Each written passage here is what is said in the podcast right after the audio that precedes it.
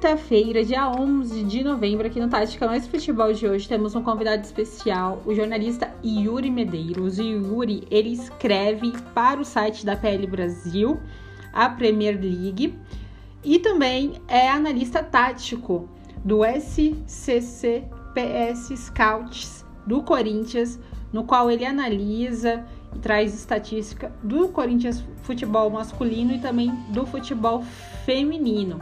Sabe muito de futebol, é o convidado hoje para falar sobre o primeiro turno do Campeonato Brasileiro e o segundo turno também do Campeonato Brasileiro, que já começou muito movimentado. A gente fez uma projeção com os times que estão em ascensão e o que foram também o primeiro turno, inicialmente falando de Atlético Mineiro, de Jorge Sampaoli né? A gente sabe de todo o contexto que teve inicialmente para essa equipe mineira, mas então fique agora o que, que o Yuri falou também sobre Atlético Mineiro e, a, e os demais equipes desse campeonato brasileiro. Então fiquem com a entrevista.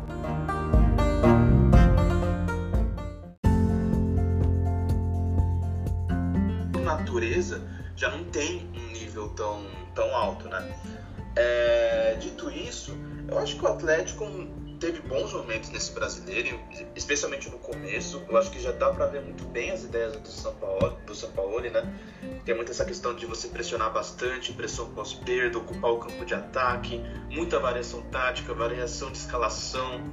É, o Atlético foi se reforçando ao longo do campeonato. Agora há pouco pegaram o Zaratio, né, que veio do Racing, que é um jogador muito bom. Pegaram o Sacha, também já faz um pouco mais de tempo, mas que é um jogador de confiança do Sampaoli. Eu acho que o Atlético foi uma das equipes mais legais assim, de se ver jogar. Teve uma queda agora nessa reta final do primeiro turno. A questão da transição defensiva, que vinha sendo um problema é, desde o início do período do São Paulo, que é normal, né? Você joga muito com a linha alta, você corre riscos, né? O Palmeiras, por exemplo, explorou muito bem isso. É, mas eu acho que o Atlético fez, fez um primeiro turno bem agradável e é um dos candidatos ao título, junto com o Internacional, Flamengo. E eu acho que dá também para colocar o São Paulo, né? Porque acho que a gente talvez vai falar mais para frente. Mas o São Paulo ainda tem três jogos para fazer, né? É muita coisa. Exato, também concordo. E ainda tem a questão de São Paulo também, que tá com três jogos atrasados. E realmente é, é isso aí. Vamos ver como vai acontecer no decorrer do segundo turno, porque a gente vai falar mais à frente, teve muitas alterações, principalmente com os times que estão acima da tabela. E o Atlético Mineiro é isso que você falou, é um, defensivamente, por jogar com um bloco bem alto, que essa é a maior característica da, das equipes que o São Paulo treina, vai deixar sempre um pouco a defesa exposta, né? Quem joga realmente, gosta de jogar dentro do campo de ataque do adversário, sempre vai deixar o espaço ali na linha de defesa. Então, os adversários que já conseguem identificar muito bem isso, como você bem destacou, Palmeiras utilizou isso muito bem. E outra, às vezes também acaba sendo manjado o estilo de jogo do, do próprio time que vem jogando e explorando é, em linha alta. Só que em contrapartida, é, ele não tem, né, o Atlético Mineiro ele não tem muita, muitas competições ainda para disputar nesse ano. Então, nesse segundo turno, principalmente com o Internacional que tem Libertadores, o Flamengo, enfim, então meio que não vai ter. Tem elenco no, no aspecto o Flamengo tem elenco, o Internacional não tem tanto elenco, elenco assim. É, vai poder disputar ali de igual para igual, mas vai ter um choque também agora de com a chegada do Rogério Ceni de uma identificação de jogo, estilo tático, lógico. Isso ele vai padronizar com o estilo dele é, no decorrer do tempo, porque não é da noite pro dia, né? Como às vezes alguns colegas acham, né? Eu já vi no Twitter cada coisa assim. É, eu acho que a identificação de estilo de jogo você não tem que ser baseado naquilo que o treinador, é, o outro treinador fez. Eu acho que cada um tem seu estilo é, de, de impulsionar né, com material, através do material humano que tem. Então, o Rogério Senna tinha um time no Fortaleza, umas peças que não tem é, no Flamengo. No Flamengo hoje tem uma constelação, tem muitas estrelas ali. Então, jogadores com muitas qualidades. Já no Fortaleza, não. Então, realmente, ele vai adequar, vai padronizar o estilo dele no decorrer do tempo e isso não vai ser da noite para o dia. A gente viu isso com o próprio Dominic, né, com a saída do Jesus e a chegada dele. E eu acho que isso também, é, no, no quesito de, o Galo só disputar o Campeonato Brasileiro, isso pode ajudar bastante é, para brigar um pouco mais ali acima da tabela. Apesar que eu acho que o Flamengo vai brigar ainda mais, o próprio Internacional agora com o Abel Braga, mas no aspecto de não ter um calendário tão apertado, o Galo ainda está em vantagem.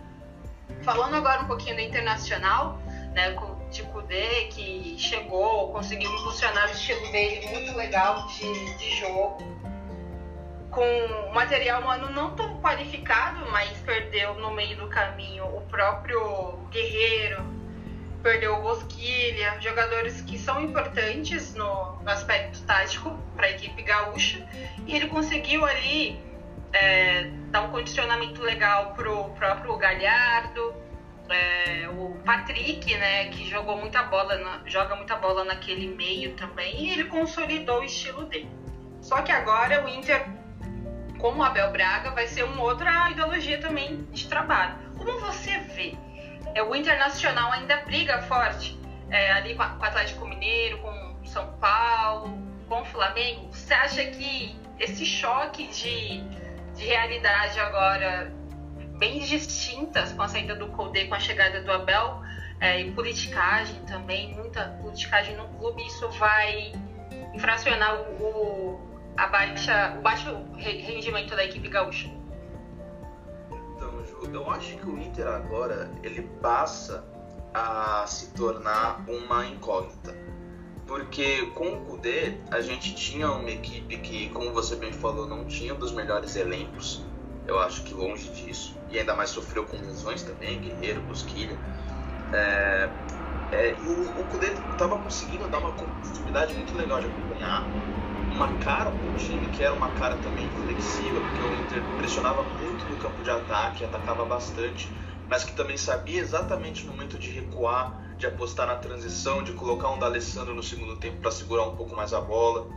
É, eu, como você bem falou, o Patrick e o Edenilson peças fundamentais na hora de pressionar e atacar a área era, era um time bem. estava sendo bem legal de acompanhar.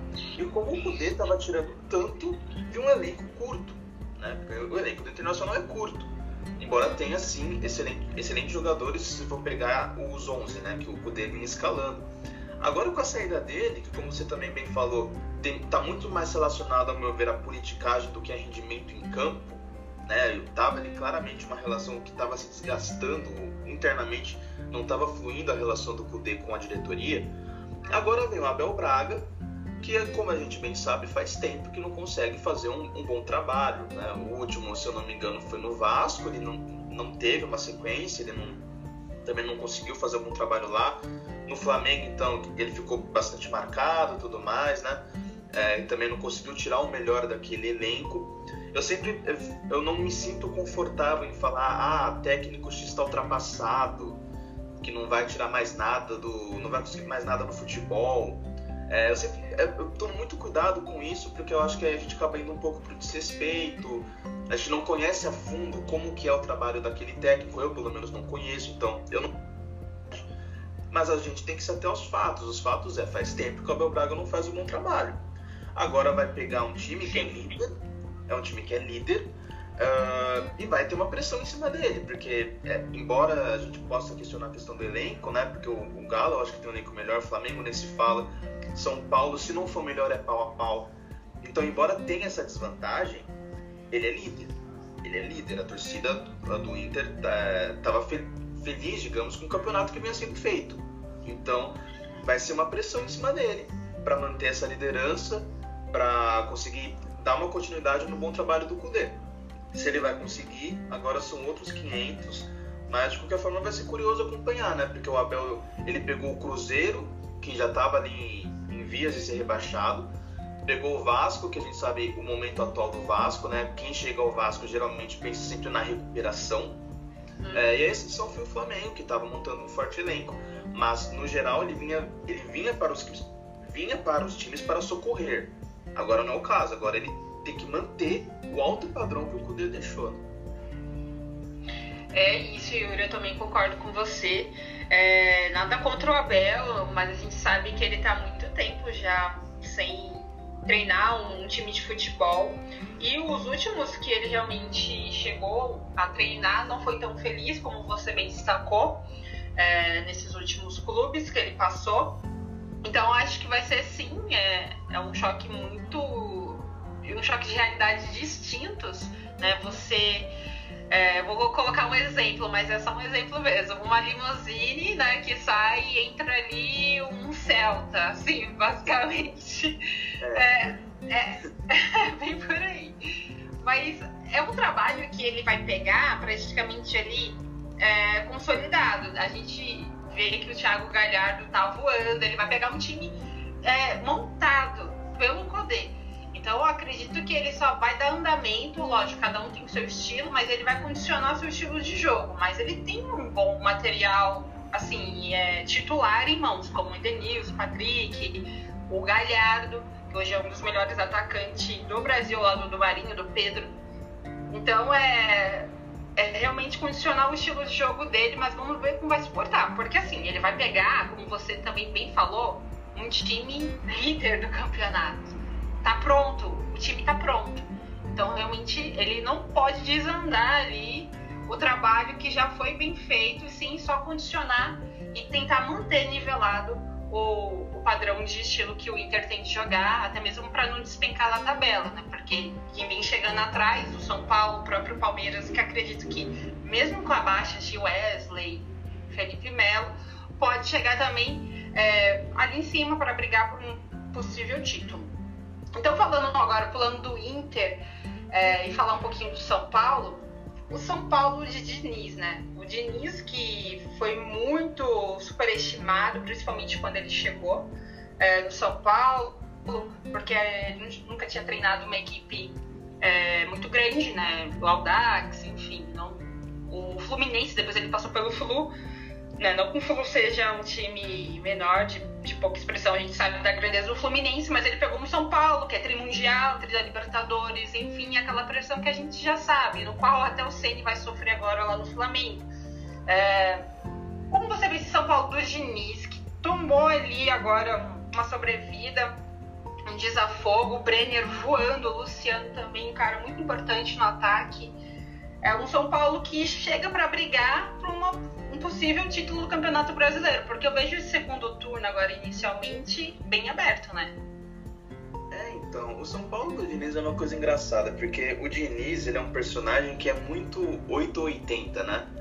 Tanto para torcedores, tanto para grande parte da mídia. É muito difícil você ser indiferente a ele. Geralmente, ou, ou ele tem fãs assíduos, ele tem gente que não suporta ver o Diniz, que é um ódio, é uma.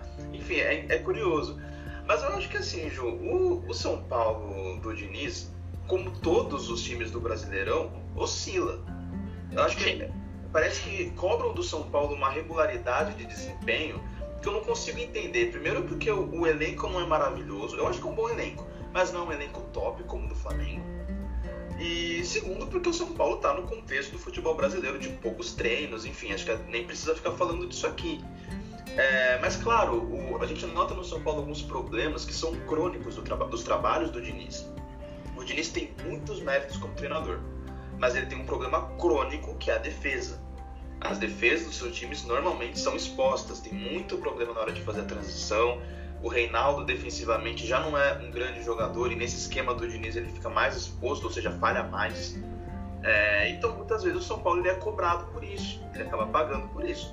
Só que tem outros méritos aí. Eu acho que é, é uma equipe que dentro dessa oscilação consegue, por exemplo, estabelecer um padrão, um padrão de jogo, que eu acho que o time já sai na frente com isso. O Diniz fez algumas mudanças pontuais que deram certo, por exemplo, o Juan, primeiro volante, ganhou combate físico, ele é um cara que não compromete na saída de bola, jovem jogador que veio da base do São Paulo. O Gabriel Sara, sendo esse cara pela direita que circula por dentro, o Igor Gomes, que oscila, mas que tem a, tem a parte técnica que é muito importante, e claro, a gente nem pode deixar de falar da dupla de ataque, Brenner e Luciano. Luciano é um cara que eu acompanho bem de perto aqui do Corinthians, eu sempre fui meio reticente a ele, porque ele nunca conseguiu ser estável. Ele tinha picos muito bons, fazendo gols, tudo mais, jogando bem, e depois sumia em alguns jogos, não respondia. É, e nunca conseguiu engrenar muito bem na carreira, né? Foi pro exterior, não engrenou, voltou, uma boa passagem no Flu, mas no Grêmio já quase não jogou. Então sempre foi altos e baixos. E no São Paulo ele está se recuperando com o Diniz, está sendo uma peça muito importante, não só fazendo gol, recuando, ajudando na construção, sendo uma opção de apoio, ele circula bastante, num time do Diniz isso é importante. O Brenner, então acho que nem se fala, né? O Brenner fazendo gol todo jogo, é um garoto que a torcida do São Paulo já não tinha muita paciência, o próprio clube emprestou, é, surgiu bem, mas depois nunca conseguiu engatar. E agora com o Diniz, ele está muito bem, tem um senso de posicionamento muito bom, é, finalização muito boa dentro da área, também é um jogador móvel, é uma dupla de ataque que se entende muito bem, tá legal de ver. Então, eu acho que o São Paulo é sim um candidato ao título, porque a gente não está vendo um campeonato com uma equipe soberana, com uma equipe e a gente vê, ah, não, esse time, não, nem mesmo o Flamengo. E o São Paulo, né, como a gente já falou, tem três jogos para fazer é muita coisa, é muita coisa. Então acho que a gente tem sim que olhar com atenção para esse São Paulo, porque o trabalho do Diniz, embora tenha problemas, também tem méritos e ele vem muito bem recuperando os jogadores. Então, e agora saiu da Sul-Americana, ou seja, menos datas para jogar. Então eu acho sim, o jogo São Paulo vai brigar por título. É, claro, não sei se até, até a última rodada, isso não dá para prever, mas que vai estar nos primeiros, nos primeiros colocados, eu não tenho dúvida disso. Perfeito, Yuri. Também concordo com você. É, nesse aspecto defensivamente do time de, de Diniz, não é só do São Paulo também, como, como você bem destacou nos últimos clubes que ele passou, o erro sempre é crônico na defesa. É, e o que me chama a atenção é o Diego Costa, que vinha muito bem também, enfim, acabou é, tá errando bastante né, nesses últimos jogos. E você vê que é um erro crônico realmente das, da, das equipes que o Diniz treina. É, mas em contrapartida, o ataque é fulminante. Você falou do Sara, também me chama muita atenção dele. Ele é um jogador que tem muita profundidade, é, sabe se espaçar muito bem da linha é, de, de zaga adversária. O Brenner, que dispensa apresentações, é um cara que tem muita mobilidade, não é um centroavante que fica ali somente dentro da grande área, mas sabe se posicionar. O Luciano, que trabalha muito bem com mobilidade, às vezes faz ali um papel de ponta direita. Enfim, esse ataque tá bem legal de ver do São Paulo, me chama muita atenção também. O Igor Gomes, que agora tava numa baixa, né? Mas agora é um excelente jogador, é, tá novamente jogando muita bola. Eu acho que o São Paulo chega e chega assim, muito forte é, nessa briga pelo título nesse segundo turno, porque é isso que você falou. É, tá muito em aberto, o, próprio Atlético Mineiro já deu muita chance aí pro Flamengo chegar, o Inter, então não tem nada de soberano na ponta da tabela. Agora, falando do São Paulo, voltando agora pro Fluminense, na verdade, iniciando, vamos falar do Flu. O Fluminense que tá ali em quinto lugar, né, tá no G6, me chama muita atenção esse Fluminense, porque, assim, é tirar leite de pedra, né, literalmente. O Odair Helman, eu sempre gostei do trabalho dele desde quando ele treinava o Internacional. É um cara que ele sempre tem um repertório muito bom nas equipes que passa. É um cara que é bem omisso, né? Nunca tá ali naqueles staffs, enfim, de na primeira lista de treinadores hoje melhores do Brasil, mas é um cara bem omisso na dele, mas ele faz um trabalho muito bom e destacar esse trabalho que ele vem fazendo no Fluminense. O Fluminense não tem material humano qualificado, a gente pode falar sobre isso. E ele conseguiu impulsionar o seu estilo de jogo e adequar aquilo que ele tem. Eu gosto muito do Nino, né? O Nino que é um zagueiro muito bom, é, chama bem atenção na linha de defesa. E ele também perdeu lá no ataque jogadores que eram bem promissores, que estavam muito bem inicialmente no primeiro turno do Campeonato Brasileiro tá tentando resgatar o futebol do Ganso, mas o Ganso é uma pauta a gente discutir isso, mas bem fora daqui, né? Porque o assunto é bem complexo referente ao Ganso. Tem o Fred que não tá 100%, mas enfim, esse é o Fluminense. O Fluminense do Jodair Helman que conseguiu é, funcionar seu estilo de jogo e hoje vem fazendo um grande trabalho no, no Fluminense, nesse, nesse brasileiro, né? Ah, eu acho que esse Fluminense talvez seja a história mais legal do brasileiro, né?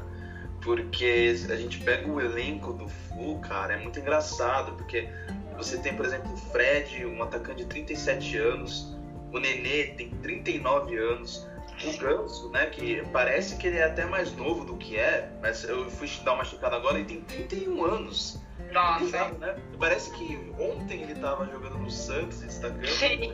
Né? O... Aí tem jogadores como o Hudson também, que meio encostado no São Paulo, 32 anos. É um elenco experiente, com jogadores muito rodados e jogadores que estavam assim meio encostados, sabe?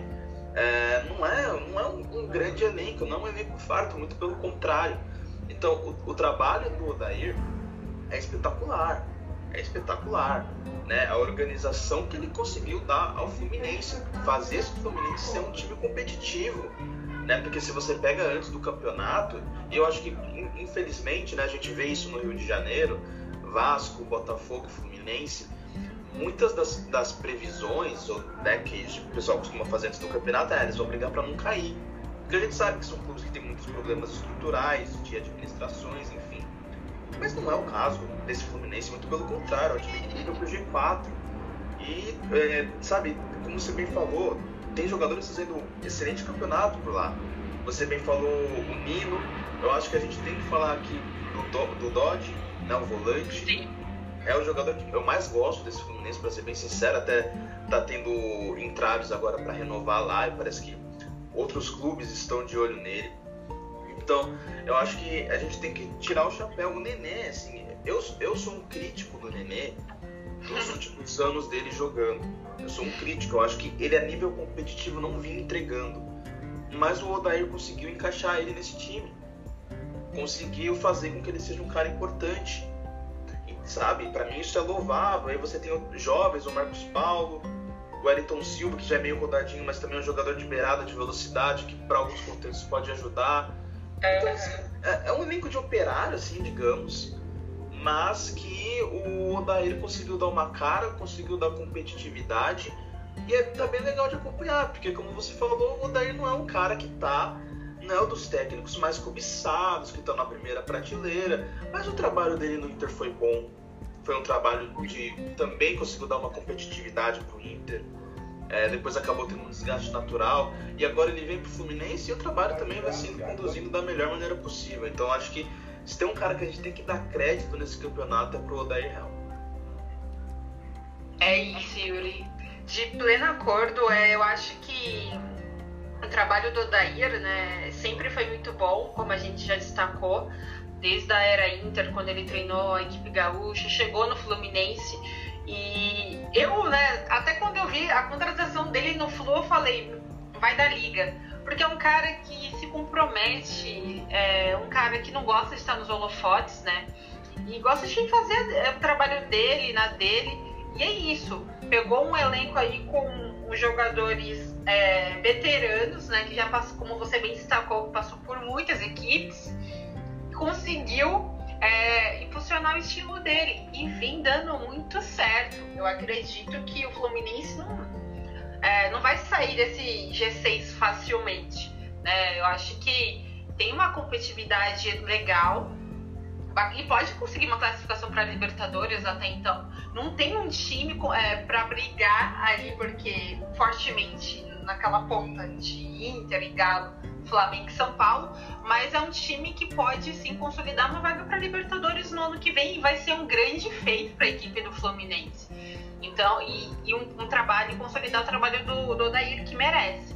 Então, esse é o Fluminense de Odair Ramo, que vem fazendo um trabalho espetacular. E como você bem falou, é, é a equipe que realmente, nesse primeiro turno, é, pre precisa ser, dar uma ressalva bem especial para essa equipe. No segundo turno, eu tenho certeza que vai continuar um belo trabalho. Bom, de Fluminense para Palmeiras. Palmeiras que está em sexto ali, fechando o G6, né? Com 31 pontos. O Palmeiras, inicialmente começou o trabalho com Luxemburgo, é, no Campeonato Paulista, né? Falando do regional, é, ganhou do, do Corinthians, uma, mas uma partida bem abaixo, tecnicamente, taticamente, mas enfim, é, acabou vencendo e teve agora essa mudança de treinadores, o Cebola, que foi o interino até a chegada do Abel, fez um excelente trabalho, com jogos com muita intensidade, organização, é, nas ações de campo, desde a linha de defesa ao ataque, bem promissor mesmo. E agora o Abel chegou e está impulsionando o estilo dele. Porém, é, já tem duas peças importantíssimas para o Palmeiras que ele perdeu. O Wesley, que tá, era o desafogo daquele lado esquerdo do Palmeiras, vinha jogando muita bola. E o Felipe Melo, né, que é o líder do grupo.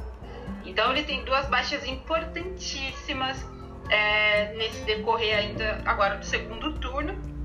Porém, mas o Palmeiras a gente sabe que tem elenco, o Veiga vem jogando muita bola também. Só que o garoto Patrick de Paula perdeu espaço, mas tem o Gabriel Menino. Como você vê esse Palmeiras agora com o Abel Ferreira nesse segundo turno? Então, né?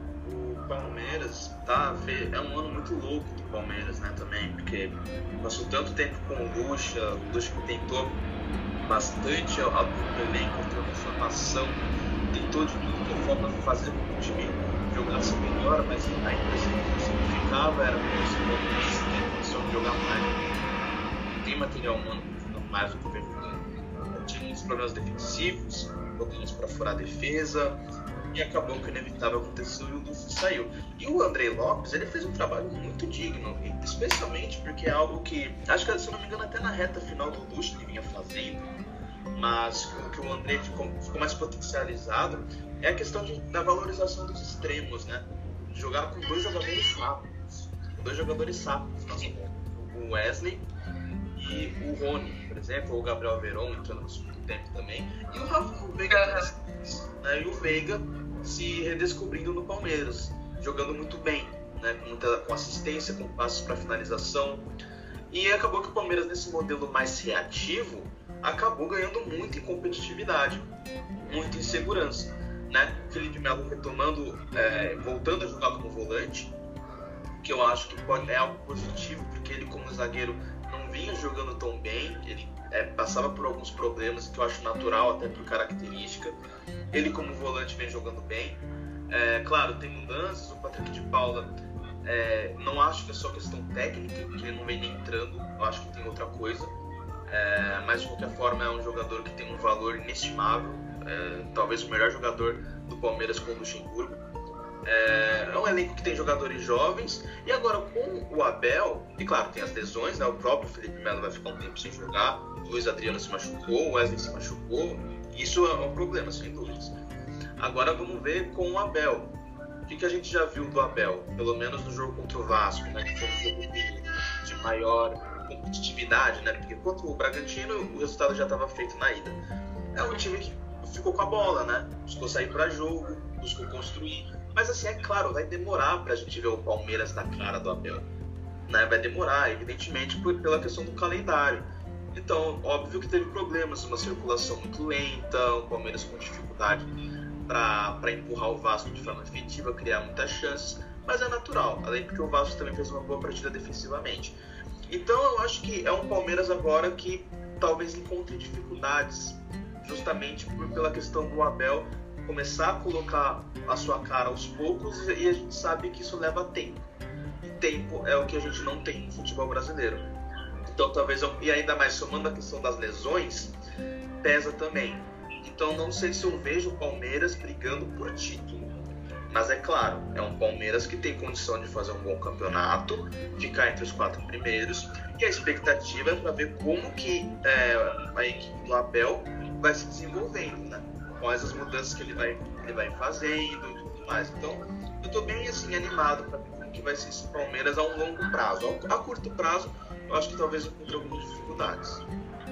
É isso, né, Yuri? Eu acho que essas baixas, como a gente já destacou aqui, o Luiz Adriano também, que é bem importante ali no ataque, também é, é, vai ser bem ineficiente pro, pro trabalho do Abel é, agora, né? Assim, como você também falou, não tem como a gente falar sobre o trabalho do Abel, porque é realmente a curto prazo, ele teve aí três, dois jogos no comando, e não tem como a gente avaliar e analisar é, bem aprofundado no, estilo de trabalho dele. O que a gente pode falar é das peças que realmente tem o elenco que, que o Palmeiras tem, que pode sim, como você falou, é, brigar por um possível título. Pode, Mas com essas baixas eu também acho que fica um pouco difícil. E ainda mais agora com um turno bem competitivo, né, com o próprio Galo querendo largar muito na frente, o Internacional, enfim. O São Paulo, que eu acho que vai ser ali a turbinada né, nesse G6 aí. Então eu acho que para o Palmeiras, referente às baixas, eu acho que vai ficar um pouco complicado. Mas falando um pouquinho agora lá do Patrick também, você falou sobre ele, eu acho que também não acho que é tecnicamente, taticamente, eu acho que tem outra coisa aí. Mas é, é aquelas, né? Tem que ter todo o cuidado com um garoto que, que sobe da base, enfim. Às vezes tem a questão do deslumbramento, né? A gente sabe dos pós e contras que tem, mas torcer aí que ele possa depois entrar no time, a gente sabe do talento que ele tem, Patrick de Paulo com o Gabriel e o Veron, né, que são os três da e o Wesley, né, quatro da base do Palmeiras. Então é, é isso. Vamos ver agora como vai ser com o Abel, né? Ele vai lidar com tudo isso porque ele tem muito elenco, ele tem um plantel muito qualificado. Como vai ser, mesmo com essas baixas importantes, como o Palmeiras vai se portar agora com o Abel Ferreira, tem tudo para fazer um grande trabalho é, na equipe Alviverde. Do Palmeiras para o Santos, o Santos também que está fazendo um bom brasileirão. O Santos que praticamente só tem uns 11 titulares, não tem banco. É, tem a molecada que está subindo a base, o Lucas Lourenço, Lucas Braga, o Arthur Gomes, mas o que a gente sabe é que o Santos não tem banco. É, o Santos é aqueles 11 atletas ali, do João Paulo, que é um goleiraço, para mim, destaque também na equipe Santista, com o Marinho, com certeza, o Soteudo, enfim. Só que o Cuca também vem fazendo um, ótimo trabalho tirando leite de pedra da equipe Santista, que está em sétimo lugar aí, com 31 pontos com o Palmeiras. É, como você vê esse Santos nesse segundo turno? Foi o primeiro turno é, meio que tumultuado, mas o Cuca conseguiu consolidar a equipe, o Marinho voando, colocou a bola debaixo do braço, falou, deixa comigo, foi isso que o Marinho fez. Né? E é muito bacana ver o Marinho é, muito, muito focado na carreira dele. E, e agora, nesse segundo turno, o Santos, que agora está passando por um turbilhão de emoção, né? tem a equipe feminina aí, tem 14, 14 atletas com Covid e agora mais três com Covid no, na equipe masculina, que é o Matson, que vem jogando muita bola ali na lateral direita, o João Paulo, titular, goleiraço, o Veríssimo, o zagueiro. Então o Santos está com um problemão e o Cuca internado ainda. Como você vê esse segundo turno para a equipe Santista? Então, né, Ju, a questão do, do Santos é, é engraçado, porque é bem isso que você falou, né? Um time que acaba se limitando muito ao seu 11 titular. E o Santos também tem um caso que, assim, a, a parte administrativa do Santos também é lamentável, a parte financeira do Santos, né? Muitos problemas financeiros. Então, acho que isso só exalta ainda mais o trabalho dos atletas e do Cuca, né? Eu acho que, assim, Falando de campo e bola, foi um, time que me agradou bastante é, jogando em velocidade, que é óbvio, né? Porque você tem Marinho e Soteudo. É, e outro time tem hoje dois pontas assim agressivos bons como eles. É, é difícil, né? Porque é, até mesmo no Flamengo, por exemplo, o Flamengo tem é, Everton Ribeiro e Bruno Henrique, mas o Everton Ribeiro é muito mais um construtor, né?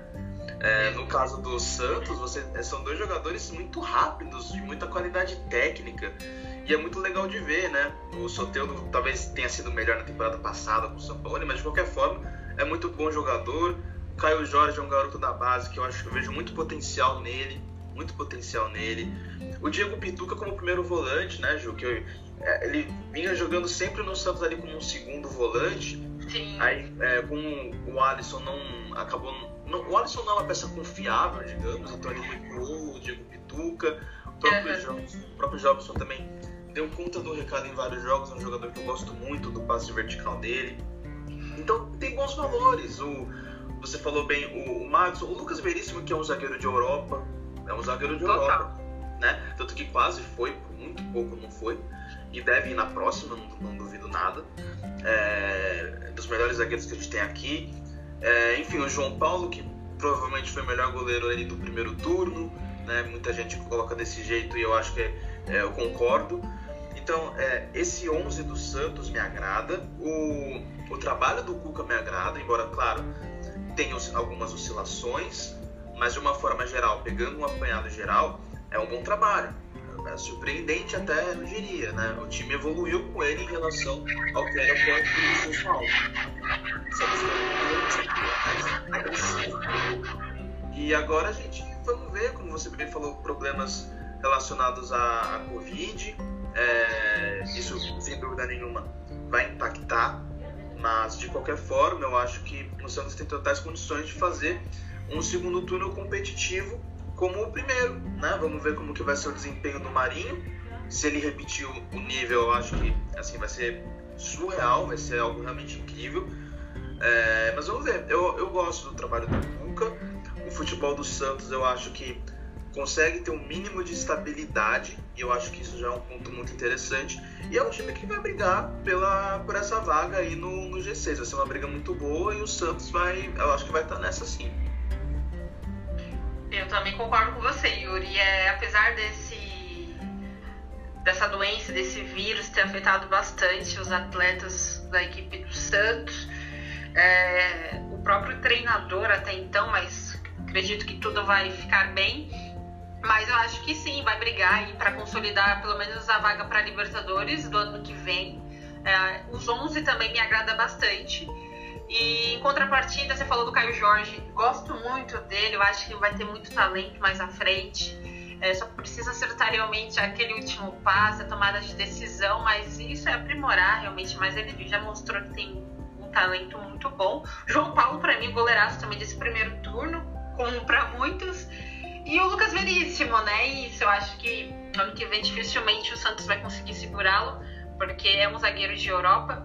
Soteldo, que com a, a vinda do Marinho para a equipe Santista, foi ainda mais potencializado o futebol dele, com aquele ponto, ponta bem agudo, né, com muita profundidade. Como, como você destacou hoje, dificilmente a gente vê esses dois pontas hoje no futebol brasileiro, como tem no Santos, com muita velocidade e na tomada de decisão também.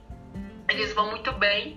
E é isso, o trabalho do Cuca muito satisfatório, é, por ter só os 11 titulares então ele foi muito feliz nesse primeiro turno, realmente, com esse belo trabalho aí. Acredito que no segundo aí eles consigam consolidar essa vaga para Libertadores do ano que vem. Bom, vamos falar um pouquinho de Corinthians, né? Vamos agora lá, o Corinthians que conseguiu estar tá em décimo lugar, saiu da zona de rebaixamento, teve muita coisa acontecendo na equipe corintiana com a saída de Thiago Nunes, com a chegada do Mancini, teve o Coelho no meio disso tudo. Enfim, mas o Corinthians agora tá ali meio que controlando um pouquinho, querendo subir um pouco mais na tabela, principalmente nesse segundo turno. Só que ainda não demonstrou é, aquele bom futebol, ainda mais agora com o Mancini. Deu umas osciladas, principalmente agora nessa última partida. Foi um jogo bem ruim de assistir contra a equipe do Atlético Goianiense.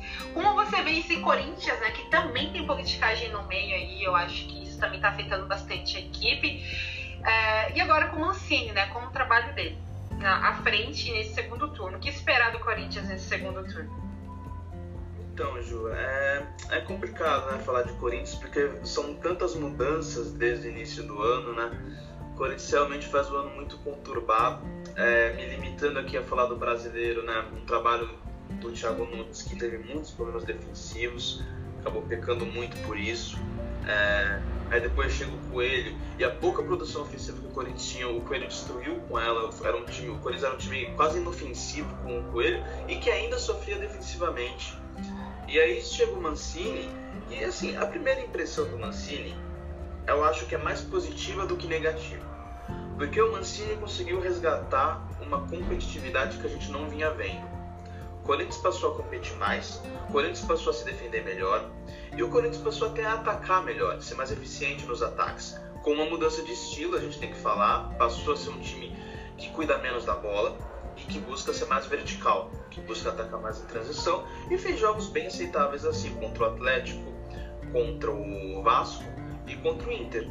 É, o time é, mostrou uma evolução nesse sentido. Acho que a gente tem que falar do impacto do Casares que é um jogador que é diferenciado tecnicamente. Agora ele se lesionou na partida contra o América, vai ficar agora de mais três jogos fora. É, mas é, é, um jogador que eu acho que muda o patamar do time, não acho exagero dizer isso. Mas que assim, tem, muito, tem problemas muito individuais também, né, Ju? Acho que a gente fala tanto dos técnicos. O Corinthians, individualmente, tem um ano terrível.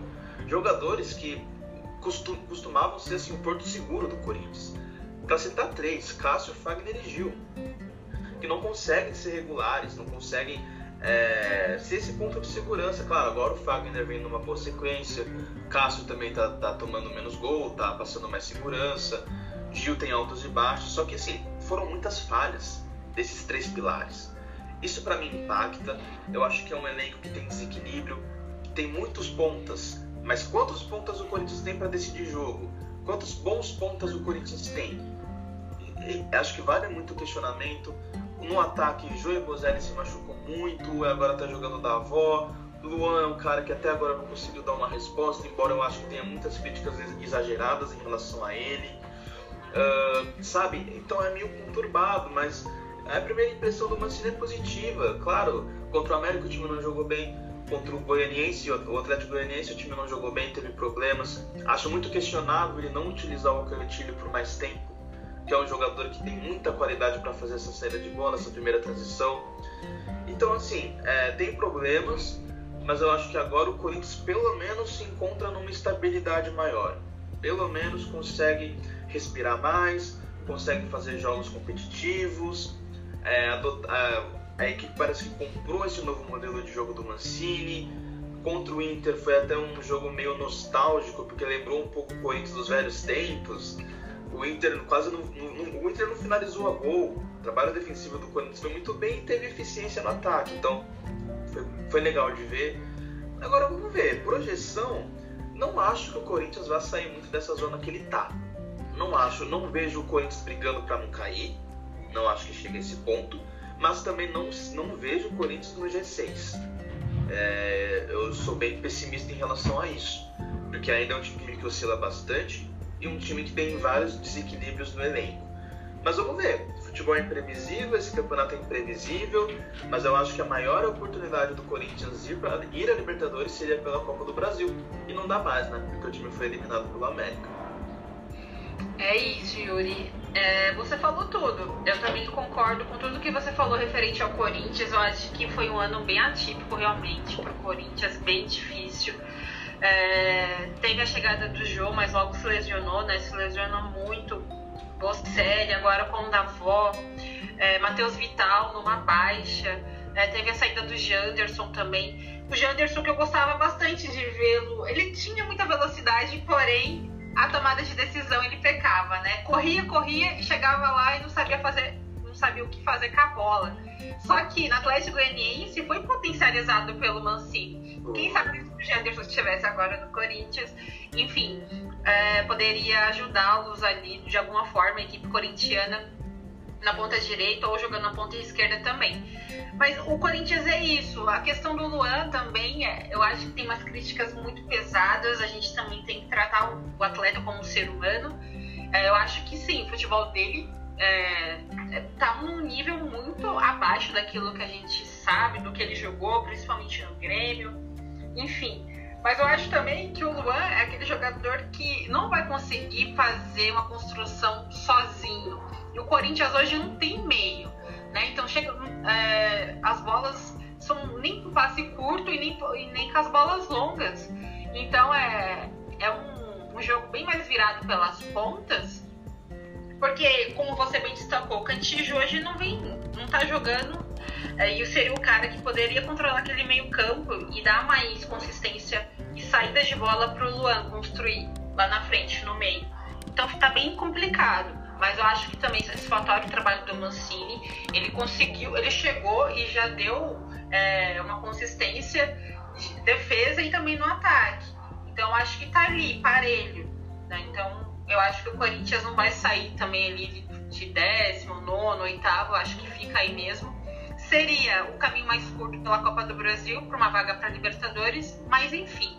Eu acho que esse ano o Corinthians permanecer já na Série A vai ser um grande feito e vem fazendo isso, Mancini.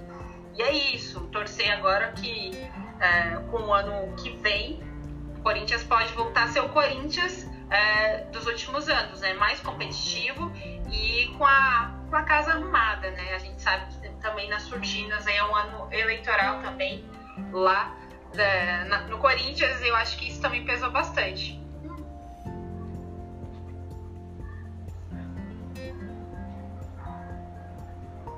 Ju? Eu? Era pra, era pra eu falar? Isso. Perdão, perdão. Você estava me chamando, eu achei que você ia, você ia completar. É... É Não, lá. então, eu, eu, acho que, eu acho que é isso mesmo. É, é complicado, né? Porque como você falou, tem essa questão política e o Corinthians também tem muitos problemas, né? Agora saiu a notícia, né? O, o Corinthians falou que ia, que ia pagar os salários atrasados hoje, não pagou. Então, são aí três meses de salários atrasados, é, problemas financeiros. O Corinthians faz contratações questionáveis também, né, Ju? Porque pegou agora o Jonathan Cafu, 29 anos, 3 anos de contrato, não vinha jogando bem, né, lá na Arábia Saudita. Então, e a torcida tá pé da vida com negócios como esse, né? É, o Gemerson, eu acho que você vai concordar, eu acho que no futebol brasileiro ele pode jogar muito bem, muito bem. Ele, foi zagueiro de seleção, foi zagueiro de seleção, né? É, mas não, não vinha bem no Mônaco, mas assim, no futebol brasileiro ele foi muito bem. Mas assim, aquela coisa também, um, um contrato muito questionável, até meio do ano que vem. É, e o Corinthians ia ter que desembolsar uma grana para conseguir pegar ele em definitivo. Enfim, muito bagunçado, muitos pro- problemas administrativos. E isso acabou impactando dentro de campo, como era de se imaginar. Eu acho que se tem uma coisa hoje boa no Corinthians, uma coisa que quem acompanha o, clube mais de perto sente orgulho, acho que são duas. A base, a categoria de base tem muito jogador interessante do Corinthians no sub-20. A gente sabe que muita gente só para pra ver base no período da copinha. Daqui a pouco tem copinha. E eu acho que só ver como esse time do Corinthians, com o Coelho, olha quem diria, com o Coelho, é muito bem treinado. E aí tem muitos valores individuais interessantes. E que você também tem conhecimento de causa, acompanha muito bem o Corinthians feminino, que é ponto fora da curva dentro do, do futebol feminino, como é legal, como o time é bom, como o time é bem treinado. É, e agora tá aí na semifinal com o Palmeiras, vai ter o jogo da volta na arena.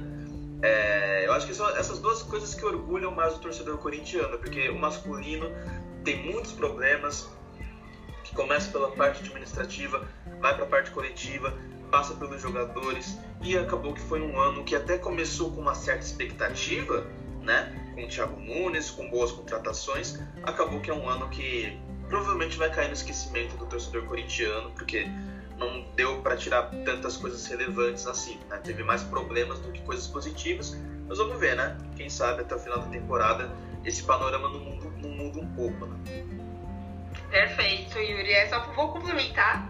É, eu acho que o que orgulha realmente o torcedor corintiano, nesse ano particularmente, é o Corinthians futebol feminino. Muito bem treinado pelo técnico Arthur Elias, é um futebol bem vistoso. Hoje eu vejo o Corinthians futebol feminino como a principal equipe é, na modalidade, é por tudo que construiu e pelo tempo que tem com o próprio treinador.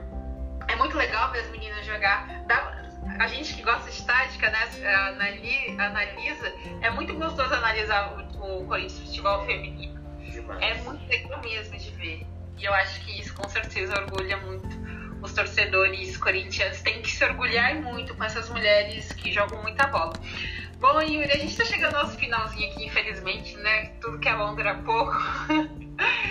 Mas é, quero te agradecer desde já. É, acarretou muito bem aqui com seu conhecimento, falando muito de futebol, é no qual a gente gosta, é nossa profissão. Com certeza a galera que tá ouvindo aí é, deve já estar amando mesmo. Segue o Yuri, principalmente nas redes sociais. Pode falar suas redes sociais, viu, Yuri? Ah, Ju, eu, eu, que, eu que agradeço, agradeço o convite. É, a gente se segue não faz muito tempo, né? A gente começou É a verdade. não faz tanto tempo assim, mas aí, né, você, pô, adoro, te- adoro te ver na timeline, sempre com comentários pertinentes, de análise, é, gosto bastante. É É, então, agradeço o convite, foi muito legal esse, esse bate-papo, falar sobre futebol, sobre o Brasileirão, é algo que Se deixar, acho que a gente fica aqui o dia todo falando, porque a gente, É a gente, gosta, a gente gosta bastante. Bom, e quem quiser acompanhar meu trabalho mais de perto, minha arroba no Twitter é arroba Yuri Medeiros 13. Lá eu falo bastante de futebol, falo bastante de futebol internacional também, de Premier League, que eu, que eu acompanho bastante. Falo umas besteiras também, né? Mas aí quem nunca também. Não É, é? mas né, isso é legal. E também no Scouts, né? Arroba SCCP Scouts, eu atuo bastante lá também. A gente aprofunda bastante sobre o Corinthians, para quem quer, mesmo que você não é corintiano, mas quer saber um pouco mais do time de perto, questões de análise e tudo mais, eu acho que vale a pena. Então é isso, só agradecer mesmo. E foi muito legal esse nosso bate-papo. Eu que agradeço mais uma vez, viu? É recíproco também, sou muito fã do seu trabalho, que continuemos aí com as nossas análises sempre pertinentes né, e bem coerentes, porque o futebol brasileiro precisa disso. A gente passou, mas está passando uma semana bem, bem ruim com o futebol brasileiro, né? A gente sabe dessas saídas aí do- dos treinadores. Nossa, escancarou demais, né? É, Eu fiquei, eu vou confessar pra você e para os nossos ouvintes que eu fiquei bem chateada, literalmente, porque a gente, a gente que vive disso, né? A gente não vê um- uma luz no fim do túnel, né? Então, o nosso mediatismo no futebol brasileiro, a cada dia que passa, tá maior. E é isso, né? A gente, como é, amantes da, da modalidade, também profissionais, a gente vai fazer de tudo para sempre melhorar, aprimorar e debater e condicionar ideias, como a gente fez aqui no Tática Mais Futebol. Então você pode voltar quando quiser. Ah, muito obrigado, Ju. Muito obrigado. É, é isso. É, foi um prazer para participar e quem sabe a gente não vai ter no futuro outras oportunidades de trocar mais ideias sobre futebol. Sem dúvidas, eu não tenho dúvidas disso, a gente vai ter muito mais, com certeza. Gente, então esse foi o jornalista Yuri Medeiros, hoje no Tática Mais Futebol dessa quarta-feira. Até a próxima semana.